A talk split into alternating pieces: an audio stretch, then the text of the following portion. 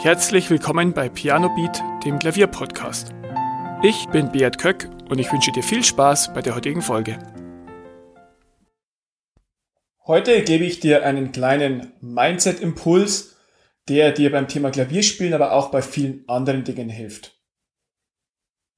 Vielleicht bist du, wie ich auch häufig, in der Situation, dass du dir überlegst, ja, soll ich jetzt Klavier üben oder soll ich nicht Klavier üben? Und dich dann vielleicht entscheidest, ja, äh, macht ja nichts, wenn ich heute nicht übe, ich kann ja morgen wieder. Und prinzipiell ist daran gar nichts auszusetzen. Aber wenn du einmal etwas machst oder nicht machst, dann kann sich das sehr schnell einschleifen und zu einer Gewohnheit werden. Und gerade bei Gewohnheiten hilft mir immer sehr gut, wenn ich ein bisschen rauszoome dann überlege ich mir, ja, wenn ich heute nicht 15 Minuten Klavier übe, alles okay. Das eine Mal, das ist kein Problem. Aber was passiert, wenn ich das die nächsten fünf Jahre nicht mache? Beziehungsweise was würde ich gewinnen, wenn ich die nächsten fünf Jahre jeden Tag 15 Minuten Klavier übe? Und dann male ich mir sehr genau aus, ja, ich könnte viele Stücke lernen, ich könnte neue Fähigkeiten komplett lernen, ich werde viel, viel besser und ja, dadurch bin ich dann wieder sehr motiviert, es vielleicht doch nicht ausfallen zu lassen. Also genau diese 15 Minuten, die ja wirklich nicht viel Zeit sind, ja, zu investieren ins Klavierüben. Und diesen Gedankentrick kannst du auch bei vielen anderen Dingen machen. Zum Beispiel ist es auch nicht schlimm, wenn du mal Süßigkeiten isst. Aber Einmal ist nicht schlimm, aber wenn du sagst, ja, was passiert denn, wenn ich jeden Tag ein Päckchen Gummibärchen isst? Dann wirst du wahrscheinlich einige Kilos zunehmen, wirst du vielleicht Probleme mit deinen Zähnen bekommen, ähm, wirst äh, häufiger krank und was auch immer ähm, daraus resultieren kann.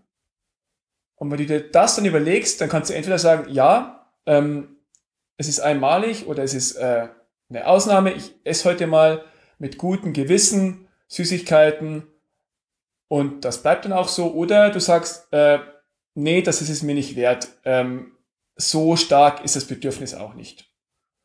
Und wenn du so rauszoomst, dann kannst du wirklich ja die Kleinigkeiten, die sich schnell summieren können, ähm, wirklich auch beurteilen, wie es ist, wenn du das über einen längeren Zeitraum machst. Und genauso wie dich einmal Klavierübung 15 Minuten nicht wirklich weiterbringt, ein bisschen, aber ähm, fünf Jahre lang 15 Minuten am Tag üben, das bringt dich wirklich enorm weiter.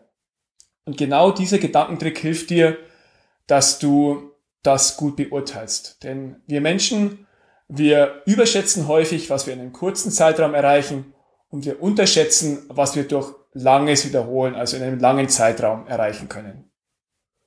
Und ich möchte dir heute mitgeben, dass du das öfter mal probierst, ähm, deine Gewohnheiten, was du tust oder was du nicht tust, hochzurechnen auf einen langen Zeitraum und dann nochmal entscheidest, will ich das jetzt machen oder will ich das nicht machen.